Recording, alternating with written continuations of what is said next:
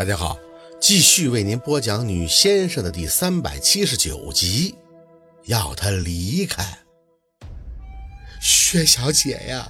桂姨在她身后扑通一声朝宝四跪下了，嘴巴子啪啪的冲自己脸上抽了起来。我错了，我不应该说难听的，我错了，我打死我自己！我求求你了，你离开我们家吧，别让我们家再活在过去的阴影里了。我们夫人用了二十多年才走出来，求求你了，给条活路吧！宝四都吓死了，看着这俩老太太只剩下手足无措。陆佩转身就要过来，那边雷叔已经一把把宝四扯了过去。你们这是干什么？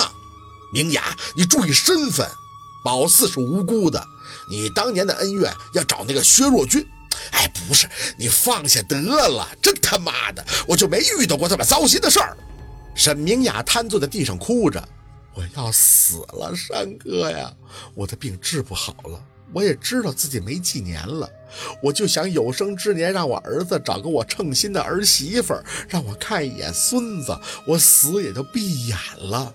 我一把年纪还图什么呀，山哥呀！我不想告诉你，为了知信的声誉，为了我儿子没有阴影，我瞒了大半辈子。我所有的苦都自己咽了，可你不能让我一个快死的人去接受那个差点害死我一无所有人的侄女啊！你这是要逼死我呀！看着雷叔有些心疼的神色，宝四不得不承认，沈明雅自揭家丑的这场大戏很成功，她真情流露，甚至连他都感动了。站在女人的角度，宝四也为她不平，可是这跟他有什么关系呀？宝四也，不知道他妈原来是他姑，更不知道他姑是个小三儿，不，连他的家人都不知道。所以他姑才等到他四岁才回去接他，因为他最爱的人死了，所以他抑郁症，随便领个男人回家，知道宝四不是亲生的，那也就认了。薛若君在那时或许还会庆幸吧，庆幸宝四这个女儿还好不是个私生子。宝四心里叹息。终于明白他这个妈妈为什么眼里从来都没有过开心了，也终于明白他为什么会将计就计配合夏文东阻止他和陆佩了，因为他太清楚了，清楚沈明雅对自己的仇恨，清楚宝四总有一天会知道他年轻时的事情。唯一不懂的是，既然陆之信死了，他为什么还要瞒着夏文东说宝四是陆之信的女儿呢？薛若君完全可以和夏文东说清楚啊！这样吧，明雅，你先冷静冷静。雷叔把沈明雅扶到了沙发上坐好，自己站回到原位置叹气。哎，今天啊，我算是把你坑宝四这个事儿的前因都知道了。看在宝四和秦森现在都没有啥大事的份上，我就不追究了。那前尘往事，那我不管。可明雅这个事儿我不追究了，但以后你要是再敢……沈明雅无力的摆手。你放心吧，山哥，我再不会对你干女儿做什么了。只要她离开我儿子就好。你，我不会离开宝四的。陆佩一脸严峻的过来，扯住了宝四的手，只是那掌心很凉很凉。他也不能离开我。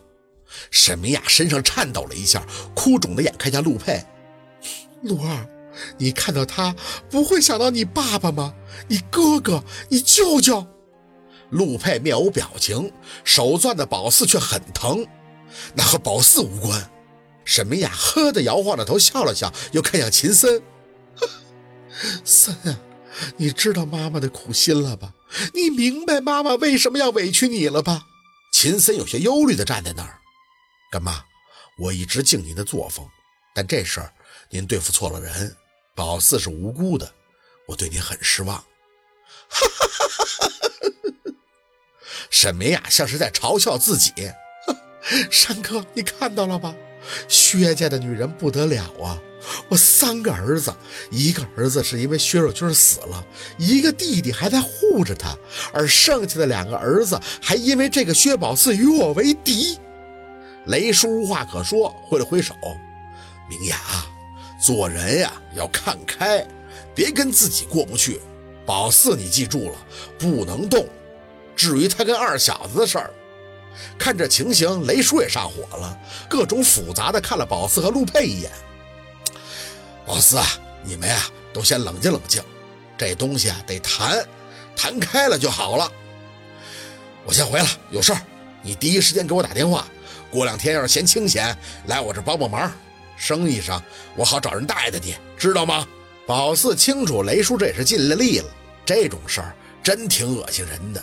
他跟宝四有情分，但跟沈明雅不是认识的更久吗？这清官难断家务事儿啊！雷叔没让送，凑到沈明雅的耳边小声的说了几句就走了。秦森随后也扯了个引子要走，沈明雅叫住了秦森，满含深意的看了宝四和陆佩一眼，深吸了口气，一起走。桂姨搀他起来，他对着陆佩叹气：“陆二，你不离开这个女人是吧？”陆佩没言语，但给出的答案很明显。沈明雅兀自点头。这样吧，我给你时间，你慢慢考虑。这些信呀、录音呀，你没事多听听，多想想。你和他在一起，对不起你哥哥。三啊，你跟我走，我要跟你多聊聊。宝四像是个空气一样被沈明雅屏蔽着，看着他们就这么离开了。陆佩一直没多说话。等到沈明雅的车开出了大门，他松开了手，几步坐到了沙发那里，看着茶几发呆。陆二，空气忽的压抑，没等宝四说出什么，陆佩就垂下脸，手肘支着腿扶住额头。宝四，我想一个人静静。宝四没再说话，长久的站立，一直看着他左手无名指上的戒指，心里微微的刺痛，忽的觉得。有些东西要失控了。好，今天的故事就到这里，感谢您的收听。喜欢听白，好故事更加精彩。